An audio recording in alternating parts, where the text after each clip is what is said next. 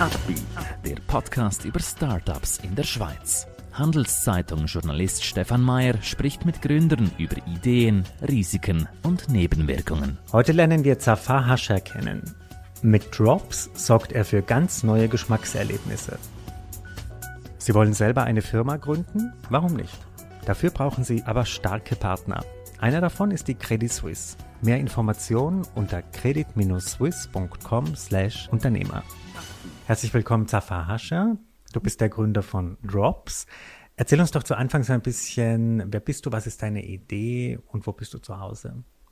Merci vielmals für die Einladung. Danke, Stefan.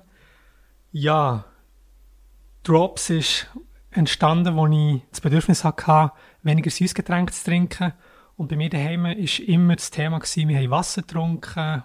Ganz normal haben wir Wasser getrunken. Und meine Mutter hat damals ein bisschen, ja, irgendeine Fruchtschnitzel drin, ein bisschen Zitrone oder Münze oder Ingwer.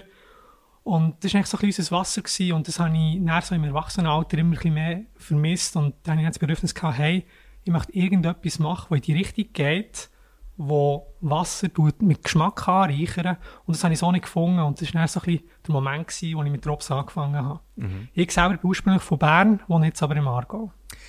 Man kennt ja so Pillen, die man ins Wasser reinwirft, um Vitamine zu bekommen, um irgendwelche Nahrungsergänzungsmittel äh, sich zuzuführen. Was unterscheidet euch denn? Ja, genau. Also, das gibt's. Das gibt schon seit x Jahren. Und das hat immer so einen medizinischen Touch gehabt und darum hat mir das nicht so gepasst. Eigentlich wirklich Wasser wollen, in der pursten Form, so, so, so, Wasser wie möglich. Und einfach ein bisschen mit Geschmack, genau den Geschmack, den ich in der Kindheit immer hatte, mit ein bisschen, mit ein bisschen Frucht drin, mit ein bisschen Münze oder mit ein bisschen Ingwer und nicht so intensiv. Und ähm, das, das tut uns unterscheiden von dem medizinischen Touch, was es gibt bei den anderen Produkten. Was schmeckt dir denn am normalen Wasser nicht? Also was ist da für dich zu wenig drin oder was, was fehlt dir da? Also ich habe generell Wasser gern. Ich trinke es sehr oft. Ich trinke es auch heute noch zum Teil pur. Aber mit der Zeit wird es immer ein bisschen langweilig. Also ich brauche ein bisschen Abwechslung beim Trinken. Ähm, irgendwie so ein bisschen, ein bisschen aufpeppen, habe ich das Gefühl, das, das brauche ich. Und ähm, ich bin grundsätzlich kein Süßgetränktrinker ähm, und, und das ist mir nicht zu intensiv. Aber so ein bisschen Wasser mit ein bisschen Geschmack, das habe ich sehr gern. Aber ich komme, komme gut mal einen Tag ohne Geschmack im Wasser aus. Als du dann in die Produktentwicklung gegangen bist und dir überlegt hast, was kann ich produzieren, was diesem Bedürfnis von mir so entgegenkommt, wie ist das abgelaufen? Hast du da verschiedene Geschmackstests gemacht oder was ist da drin in deinen Drops? Ja, ganz am Anfang hat es so angefangen, dass ich mir einfach ein paar Kräutchen und Früchte geholt habe und das irgendwie versucht habe, ähm, mitzunehmen mit zur Arbeit und, und habe dann das dritte, also wirklich Münzblatt dabei gehabt, habe das dann ins Wasser dritte. Und das war eigentlich sehr umständlich. Gewesen. Ähm, zum Teil hat man Sachen müssen schneiden, waschen. Und da bin ich so ein bisschen auf die Idee gekommen und habe gesagt, hey, warum können wir nicht wie das Aroma gewinnen von dieser Frucht und das irgendwie in eine Form pressen, dass man, dass man das einfach in die Finger nehmen und ins Glas rein tun. Mhm. Und bin dann mit dieser Idee bin ich, bin ich, bin ich ein bisschen rumschauen und gesehen, also habe gesehen, dass es verschiedenste Produkte gibt, die irgendetwas Ähnliches äh, machen und ich habe die dann auch getestet und ich habe das Gefühl gehabt, hm, es ist noch nicht genau das, was ich möchte und habe dann geschaut, hey, wer könnte mir helfen? Ich habe dann meine Co-Founderin gefunden, Verena, sie ist ähm, promovierte also sie ist eine Wissenschaftlerin im Bereich, äh, hat sich auf Ernährung konzentriert und fokussiert und wir haben das Gefühl, hey, das könnten wir zusammen machen und, und haben dann Step by Step bei uns dran tasten und heute haben wir die Form, wie wir sie heute haben. Wie hast du deine Co-Gründerin gefunden? Wie habt ihr zueinander gefunden? Das war Zufall. Gewesen. Ich habe einem Kollegen von meiner Idee erzählt und habe gesagt, eben, ich hätte noch gerne jemanden, der sich ein bisschen äh, besser mit der Materie auskennt wie ich. Und ähm, dann über irgendwie drei, vier Umwege bin ich dann zu der Verena gestoßen und ich habe sofort gemerkt, ja, mal, sie findet es auch cool, das war ganz wichtig. Gewesen. Sie hat zwar von Anfang an gesagt, ja, das würde man schon irgendwie herbekommen, aber ich vor allem cool gefunden, dass sie das gleiche Bedürfnis hatte wie ich und es war dann so ein Match. Gewesen. Im Vorgespräch haben wir ein bisschen darüber geredet, über das Homeoffice und du hast erzählt, dass du, dass bei euch das momentan nicht so viel gemacht wird, weil ihr in so einer Aufbauphase seid. Ähm, vielleicht kannst du das noch ein bisschen beschreiben. In welcher Phase seid ihr jetzt? Wie ist so ein bisschen die Stimmung bei euch in der Firma? Was steht jetzt an bei euch? Also das Produkt haben wir etwa so vor drei Jahren entwickelt, Verena und ich. Und es hat ziemlich viel Zeit gebraucht. Wir haben das so nebenberuflich gemacht. Und jetzt im Januar haben wir dann so die erste Version gehabt. Die Verena hat aber gesagt, hey, das ist noch zu früh, wir können das noch nicht launchen. Wir haben so verschiedene Produktentwicklungsstufen. Der Verena hat gesagt, nein, wir sind noch zu früh, wir können das noch nicht launchen. Aber ich bin auch der, der gesagt hat, mal, ich finde das Produkt gut zum Starten und, und sie dann, ja, wirklich im Januar haben wir das dann können launchen und ähm, ganz am Anfang waren wir allein und haben gemerkt, hey, hier und da und dort brauchen wir noch ein paar zusätzliche Leute, die mithelfen, ähm, den Karren zu schreissen und haben dann angefangen Leute einstellen und am Anfang war klar, gewesen, es ist eben so ein Corona-Time und so, dass wir viel werden aus dem Homeoffice machen, haben das dann am Anfang auch probiert und dann haben gemerkt, hey, irgendwie fehlt mir der direkte Kontakt. Vielleicht bin ich auch kommunikativ nicht so gut wie die anderen, die das machen. Ähm, aber ich habe so ein das Gefühl gehabt, hey, wir sind viel zu langsam unterwegs. Und dann haben wir gesagt, hey, ähm, wir, wir Räumlichkeiten beziehen. Haben das dann gemacht, nach zwei, drei, nach, nach drei Monaten haben wir das gemacht. Und, und dann haben wir gemerkt, ja, wir sind viel schneller geworden, als wir dann nicht mehr im Homeoffice waren. Wir haben wirklich können, ähm, über den Tisch rufen und äh, Sachen entscheiden. Und darum so in der Anfangsphase, wo wir jetzt sind, ist das Thema für uns ganz wichtig, dass wir probieren, schnell Entscheidungen zu fällen, etwas heute zu diskutieren und dann fahren wir weiter. Und da ist so ein bisschen der Homeoffice-Gedanke, hat irgendwie nicht so gepasst. Wie haben die Kollegen und Kolleginnen reagiert? Als, haben Sie das gleich gesehen oder gab es da so ein bisschen einen Konflikt, dass Sie gesagt haben, nein, eigentlich, ich liebe das Homeoffice? Ja, es, es ist ja nicht so, dass wir sie hergegangen und gesagt hey, jetzt gibt es kein Homeoffice mehr. Wir haben es einfach angesprochen und, und, ich glaube, es haben alle Verständnis gehabt für, für den Entscheid. Aber es ist natürlich heute auch immer noch möglich, wenn jetzt jemand sagt, hey, Zafi, ich habe so viel um die Ohren, wo ich jetzt mhm. gerne zehn Tage im Homeoffice wäre, das ist natürlich möglich. Es ist, wir haben kein Verbot bei uns. Ähm, und äh, wenn jetzt jemand kommt, zum Beispiel die Julia, sie tut zum Teil, tut sie, ähm, also relativ häufig tut sie so Video zusammenschneiden und dann kommt sie und sagt, hey, wenn, wenn, wenn ich im Büro bin, dann, dann lenkst du mich zu fest ab, kann ich, ich bin Morgen daheim oder am Morgen macht sie amigs zuerst ihre Mails und dann kommt sie dann ins Büro. Mhm. Also so ist es nicht, dass wir es per se ein Verbot haben. Es ist einfach so ein bisschen die Devise ist, nehmen Sie keine hybride Firma, nehmen Sie nicht nur eine pure Homeoffice-Firma. Im Moment sind wir einfach wirklich am Platz am Arbeiten und ähm, ja, mhm. und wie sich das wird entwickeln, das werden wir sehen. Mhm. Das ist natürlich heute das Thema und äh, wir sind offen für alles, aber im Moment das Einzige, was funktioniert bei uns, ist wirklich vor Ort sein und äh, mhm. genau. Ihr macht ja ein Produkt, das Leute trinken. Also das ist, ähm, geht in den Körper rein. Äh, wie streng wird man denn da kontrolliert? Also wie, welche Vorschriften gibt es da von irgendwelchen Behörden oder Lebensmittelaufsichtsstellen? Gibt es da was? Ja, es ist natürlich schon äh, streng kontrolliert. Also es gibt ganz klare Richtlinien, was darf eingesetzt werden, in welcher Menge darf das eingesetzt werden, wie muss es bezeichnet werden. Und das ist für uns natürlich auch immer ein Thema, was dürfen wir einsetzen, was dürfen wir nicht einsetzen.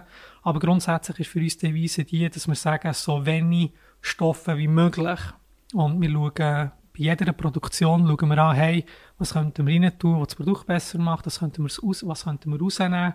Und äh, da, sage ich jetzt mal, mit der Verena, die sich in diesem Gebiet sehr gut auskennt, wir haben auch sehr viele Leute, die wir ansprechen können, wo, wo wir sagen, hey, ähm, wie sieht es da aus, kann man das drin tun, kann man es nicht drin tun. Und heute im Google findet man auch ziemlich viel. Mhm. Und man kann auch mit dem Kantonschemiker, haben wir auch guten Kontakt. Äh, und woher bezieht ihr denn die Stoffe? Also müsst ihr das importieren oder woher kriegt ihr denn die, das Grundmaterial sozusagen? Also für unsere Drops bekommen wir alles äh, aus unserer Umgebung über. Ähm, wir müssen, ähm, zum unsere Drops machen, bekommen wir wirklich fast alles über. Wir haben noch Flaschen im Angebot. Ähm, die Flaschen, die werden natürlich nicht in der Schweiz hergestellt. Wir haben einfach niemanden gefunden, der das könnte hier produzieren, in der Qualität, die wir es brauchen. Aber die Drops selber, die Rohstoffe, die kommen wirklich alle von, von der Umgebung mehr oder weniger. Ähm, genau. Mhm.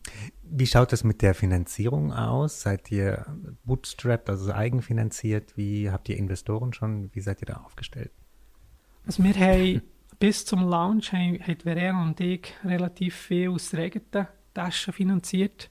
Ich hatte das Glück gehabt, dass ich in der Unternehmensbranche, also Unternehmensberatung äh, geschafft habe, bei Grossbanken. Das heisst, ich hatte ein bisschen Geld auf der Seite, gehabt, das können einsetzen Und ähm, wir haben dann gesagt, hey, wenn wir die erste Version von unserem Drop haben, Entwicklungsstufe 1, dann schauen wir mal an, wie das wir das möchten launchen. Und, und ich habe dann, wo wir die erste Version hatten, bin ich dann so zu zwei, drei Leuten gegangen, ähm, unter anderem durch Roland Brack, ihn direkt äh, kontaktiert und auch Venture-Kapitalgeber aus Zürich und noch mein Architekt. Habe die alle zusammen kontaktiert und gefragt, hey, was sie von der Idee halten, ob sie Lust hätten, da mitzumachen. Und zu unserem Glück hat es dann relativ gut funktioniert, weil dann vom Launch an haben wir dann, ähm, finanziert, also haben wir dann Finanzierung gesichert gehabt. Braucht ihr weitere Investoren oder seid ihr jetzt äh, völlig ausgestattet für die nächsten drei Monate, Jahre? Das ist eine sehr gute Frage. Ähm, wir, wir haben das äh, relativ intensiv diskutiert, weil wir können, je nachdem, wie schnell das wir möchten fahren, können wir das ein bisschen selber bestimmen. Und darum ist das effektiv eine Fragestellung gewesen, wo wir bei uns äh, im Team mit dem Board zusammen diskutiert haben. Hey, ähm, fahren wir gemütlich oder möchten wir Vollgas geben? Und wir haben uns dann für die zweite Option entschieden. Wir möchten Vollgas geben. Wir machen jetzt eine Kapitalrunde. Ähm, wir nehmen jetzt ein bisschen Geld auf. Ähm, die bestehenden Investoren ziehen mit und es, kommen noch, ähm, es kommt eine ganz coole Investoren dazu. Welche Art von Investoren sucht ihr? Da müssen die ein Netzwerk haben im Einzelhandel, in der Getränkebranche? Wie, welche Leute braucht ihr? Wo ich mit Drops angefangen habe, bin ich von recht vielen Leuten kontaktiert worden aus meinem persönlichen Umfeld, äh, Ex-Arbeitskollegen. Und ähm, die haben irgendwie das Bedürfnis gehabt, da mitzumachen. Und ähm, ich habe es natürlich sehr cool gefunden und sehr lieb gefunden, dass sie daran glauben und dass sie mich da möchten unterstützen. Ich habe dann gesagt, hey, ähm, Kapital bekommt man, oder er hat gemerkt, dass man relativ schnell zu Kapital kommt und dass es echt nicht ein Mangelware ist. Und habe dann gesagt, hey, nehme ich das Kapital und, und, und, und fahre so weiter wie bis jetzt. Es reden mir nicht viele Leute rein und wir machen einfach das, was wir gut finden. Oder möchten wir jemanden reinholen, der wirklich nebst dem Kapital noch etwas mitbringt, zum Beispiel äh, Kenntnisse von der Branche, ähm, ein Netzwerk oder ähm, Vertriebskanal und wir haben uns dann für das entschieden, dass wir Leute reinholen, respektive jetzt Weisse reinholen, die absolut der Guru ist auf dem Gebiet und jetzt die Verträge werden morgen, morgen unterschrieben. Interessant. Ähm, das macht natürlich sehr neugierig. äh, du kannst aber noch nicht darüber sprechen, ne? Doch, ich denke schon. Mhm. Ich denke schon, das ist kein Problem. Dann mach es. also wer ist das? Das ist äh, Oyster Bay von Hamburg. Ah ja. Mhm. Die haben jetzt gerade, äh, also die haben äh, in Oatly investiert und haben jetzt Oatly mit anderen Investoren zusammen auf die Börse gebracht. Die sind, die sind extrem cool, gut unterwegs und äh, ich habe ganz viele verschiedene VCs habe ich mir angelassen und bei denen hat es sofort Klick gemacht. Ähm, also, vom Team her ähm, genau das, was ich brauche, von der Persönlichkeit, die dahinter ist. Das sind ganz gute Leute. Genau, und jetzt ähm, kommen sie mit an Bord und dann werden wir zusammen Gas geben. Das klingt so ein bisschen, als hättest du dir die Investoren wie so aussuchen können. Also, als ob das scheint sehr viel Nachfrage gegeben zu haben, euch Geld zu geben. Ja, das ist effektiv so. Es gibt ähm, sehr viele ähm, VCs. Ähm, ich denke, heutzutage also vielleicht ist es ein bisschen naiv, aber es liegt häufig nicht am Geld, ob etwas funktioniert oder nicht. Vor allem jetzt hier bei uns da in Zürich. Ähm, es gibt ja wirklich sehr viele Firmen und Privatpersonen, die, die gerne in so Sachen investieren. Ähm, bei uns ist, oder bei mir persönlich ist es so gewesen, dass ich einerseits ein privates Netzwerk hatte. Ich komme aus der Finanzbranche, kenne dort ein paar Leute und ähm, von dem her haben wir dort ein äh, die Rosinen rauspicken Und auf der weißen Seite das Thema ist bekannt, dass wir irgendetwas in der Getränkindustrie müssen bewegen müssen. Sei das beim Zucker, sei das beim Plastik. Und darum hat das Thema wie Anklang gefunden und ist das Kapital suchen ist nicht schwer gewesen. Die Entscheidung, für wen wir uns entscheiden, das hat mir recht lang, ähm, quasi, es hat mir recht lang, äh, ja, ähm, ich recht lang müssen darüber nachdenken, als ich all die verschiedenen Optionen gesehen habe, bis ich dann die Oysterbay kennengelernt habe, wo ich dann gemerkt habe, ja, mal, das sind genau die, die wir mhm. brauchen.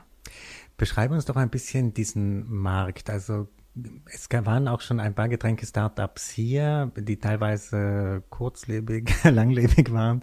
Ähm, ist das ein Markt, der dominiert ist von ein paar wenigen Playern oder gibt es dafür ein Startup überhaupt Platz oder wie schätzt du denn das ein? Also der Getränkemarkt, der ist riesig, der ist wirklich, äh, der gehört wahrscheinlich zu den grössten Märkten. Äh, da ist so viel ähm, Bedarf um und so viel Kapital um. Und ich, ich finde, es ist so eine Frage von der Positionierung. Wie möchte man sich positionieren? Was möchte man genau den Kunden anbieten?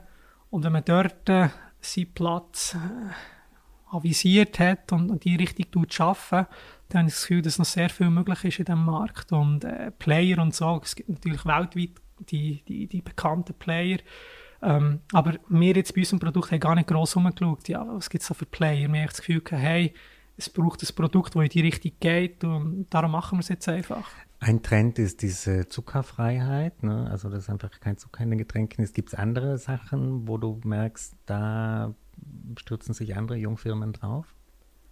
Also ich beobachte aus den Gesprächen mit, äh, mit unseren Kunden oder mit, mit, äh, mit allgemein, wenn ich auch so ein bisschen recherchiere, ist definitiv das Thema Zucker ein, äh, ein Problem. Also, dass Zucker soll reduziert werden ähm, Auf der anderen Seite ist aber auch die ganze PET-Geschichte das Thema. Ähm, der ganze Getränkemarkt ist sehr ineffizient, tut sehr viel CO2 ausstoßen. Man tut äh, die, die Flaschen produzieren und dann werden die abgefüllt und Kilometer weit hin und her transportiert und ja, es, es ist eine ziemliche Logistik dahinter. Und das ist definitiv ein Thema, wo, wo der Getränkemarkt äh, sieht. Also die Industrie, die, die, die weiss, dass das ein Thema ist. Und das ist ein bisschen das. Und auf der anderen Seite, ähm, was wir feststellen, ist, dass es eben so, der Trend geht in die Richtung von leichten Getränken, äh, Wasser mit ein bisschen Geschmack. Und auf der anderen Seite Wasser mit ein bisschen Funktion, sei das Vitamine, sei das Koffein, sei das andere Sachen. Vielleicht kannst du mir eine Frage beantworten, die ich mir immer gestellt habe. Warum gibt es eigentlich dieses Medium Kohlensäure? Also es gibt ja Wasser mit extrem viel Kohl, also mit Kohlensäure, Wasser mit keiner Kohlensäure und dann diese Medium-Variante. Weißt du, warum das entwickelt wurde? Das ist wahrscheinlich, weil Kunden ähm, die Kohlensäure, also die Getränke mit ganz viel Kohlensäure, vielleicht ist es für sie zu intensiv und mhm. ohne Kohlensäure vielleicht zu langweilig und darum vielleicht der Mittelweg. Mhm. Aber was genau der Grund ist, weiß ich nicht. Was hältst du von diesen Anbietern, die alkoholische Getränke anbieten, wo kein Alkohol drin ist? Fake Whisky, der so schmeckt wie Whisky oder Fake Gin? Ähm, das ist eine schwierige Frage für mich, weil ich selber trinke keinen Alkohol, mhm. ähm, habe noch nie Alkohol getrunken ähm, und ähm, darum... Also wäre für dich jetzt nicht so interessant, in die Richtung auch noch zu gehen mit... Also was ich weiß ist, dass ähm, Drops, also viel, also vor allem Junge, die kommen auf mich zu und sagen, hey, ich war letztes in einer Bar und haben sich äh, ein alkoholisches Getränk, also haben sie bestellt, dann haben sie dort noch einen Drop drin Und eben zum Beispiel, äh, ja, irgendein... In ein alkoholisches Ja, genau, mhm. genau. Mhm. Ich sehe, dass das gemacht wird. Ähm, aber das Alkohol quasi getrunken wird mit einem Geschmack, wo aber kein Alkohol drin ist, ja, ist Geschmackssache. Mhm. äh, gehen wir zum, in der letzten Runde noch so ein bisschen auf dich als Persönlichkeit. Ähm, du hast vorhin gesagt, du hast in der Finanzbranche Erfahrungen gesammelt. Ähm, hattest du vorher schon Startup-Erfahrung auch oder war das jetzt dein erstes Projekt? Gründerprojekt? Ich habe während dem Studium habe ich gemerkt, hey, ich möchte irgendwann etwas selber aufziehen. Und habe immer Ideen gehabt, immer irgendwie etwas äh, gemacht, aber so richtig, wo ich wirklich den Job gekündigt habe, ist jetzt äh, Drops das erste. Und äh, bin aber viel im Gespräch mit Kollegen, mit äh, äh ja, mit Leuten aus meinem Umfeld, die irgendetwas aufziehen und, und da habe ich auch ein bisschen mitgemacht, äh, so ein bisschen passiv mehr oder weniger. Aber so richtig, richtig all in, das habe ich erst machen, als ich so ein bisschen eine gewisse Lebensqualität hatte. Ich wollte das Studium abschließen, wir in ein Häuschen wollen. Als ich das dann alles hatte, habe ich gewusst, hey, jetzt habe ich die Basis und, und jetzt bin ich frei, jetzt kann ich Gas geben. Ich habe ähm, so das zweite Hauptprojekt, das ich mal gemacht habe, das habe ich mehr so ein bisschen im ja, während dem Pendeln zwischen Lenzburg und Zürich habe ich im Zug ein bisschen, ja, ein bisschen programmieren und habe so ein Produkt entwickelt, das ich heute immer noch mega cool finde. Aber es ist, äh, es ist nicht ein Produkt gewesen, wo ich gesagt habe, hey, wo, da gehe ich all in dahinter, weil es ist mehr ein Produkt gewesen, das einfach eine, ja, ähm, ja, wo ganz andere Dimensionen hat als Drops. Mhm. Ähm, kannst du dir vorstellen, dass du jetzt in diesem Gründermodus bleibst oder sehnst du dich manchmal nach dieser, nach diesem schönen Leben als Banker? Ich weiß nicht genau, was du gemeint hast. Oder ah, nein, gar nicht. Also, ähm, der Lebensstil, den ich heute habe, das ist genau das, was ich was ich machen will. Mhm. Ähm, das macht mir extrem Spass und, und immer gewusst, dass ich das machen Bei mir ist eigentlich so ein bisschen der Unterschied und zu vielen anderen Gründern ist sie das relativ früh gemacht.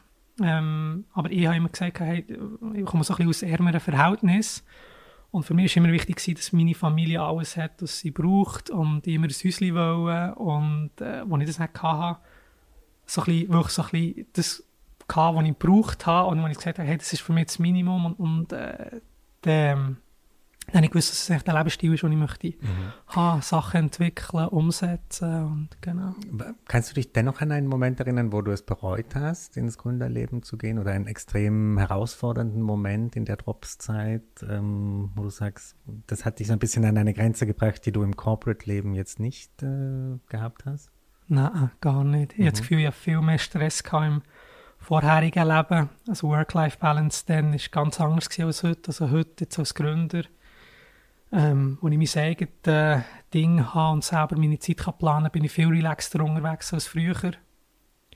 Und äh, es hat bis jetzt hat es keinen Moment gegeben, wo ich irgendwie gesagt habe, oh nein, ich wäre jetzt lieber mhm. nicht mehr anders. Mhm. Dann schauen wir zum Abschluss noch so ein bisschen weiter voraus. Ähm, was sind denn jetzt so Varianten, mit denen du wie soll ich sagen, die dir gefallen würden? Also Nestle klopft an, Mikro klopft an. Was wäre denn so eine Variante, wo du auch sagen würdest, es wird für mich auch einen Exit rechtfertigen oder mir erleichtern? Also ich, das ist kein Geheimnis. Ähm, ich, ich mache, ähm, ich, ich, möchte Drops jetzt mal gross machen. Das habe ich auch meinen Investoren kommuniziert. Ähm, sie haben mich auch gefragt, bist du Exit-Trieben? Nicht. Was möchtest du? Möchtest du wie äh, das jetzt die nächsten 100 Jahre machen. Ich ihnen gesagt, ich möchte jetzt zuerst mal Drops gross machen. Ich möchte Drops, dass es Drops wird, so wie ich mir es vorstelle. Da sind wir im, im Moment noch ein bisschen, davon entfernt, müssen noch recht viel machen. Und wenn ich das mal habe, dann schauen wir weiter vom Typ her. Ähm, ich sehe mich eher so wie ein Flugzeugbauer, einer, der das Flugzeug entwickelt und auch Testflüge macht, eine gewisse Zeit lang, aber nein, so Linienpilot bin ich nicht. Äh, dieses Bild muss ich mir jetzt kurz. also das heißt, dass du keine Routine. Äh, genau, mhm, genau. Okay. Also ich bin mir auch schon jetzt am überlegen, für äh, gewisse, gewisse Funktionen quasi reinzuholen, wo mich ja, wo ich so gewisse äh, Linienpilotarbeiten mhm. abgeben kann. So und Routine. ich, ich bin mhm. wirklich einer, der gerne entwickeln und testen und machen. Und, äh. Aber was wäre diese, du hast gesagt, du willst es groß machen. Was wäre denn eine Größe, die also in der Schweiz eine Nummer eins oder in Europa oder wie, was ist groß? Das ist eine sehr gute Frage. Ähm, für mich ist so ein bisschen die eine Komponente ist die Markenbekanntheit. Ich möchte, dass Marke bekannt wird, äh, dass klar ist, was wir sind, was wir sein. Und umsatzmäßig, äh, das ist noch schwierig zu sagen, aber ich glaube, ähm, solange wir keine 100 Millionen machen, gibt es für mich auch keinen Exit. Das ist doch ein schönes Schlusswort. Äh, ich wünsche dir und euch ganz viel Erfolg bei dieser interessanten Mission und bin gespannt, wie viele Drops wir in den nächsten Jahren in den Regalen oder wo auch immer sehen werden. Danke, dass du hier warst. Merci vielmals, Stefan. Ein Podcast der Handelszeitung.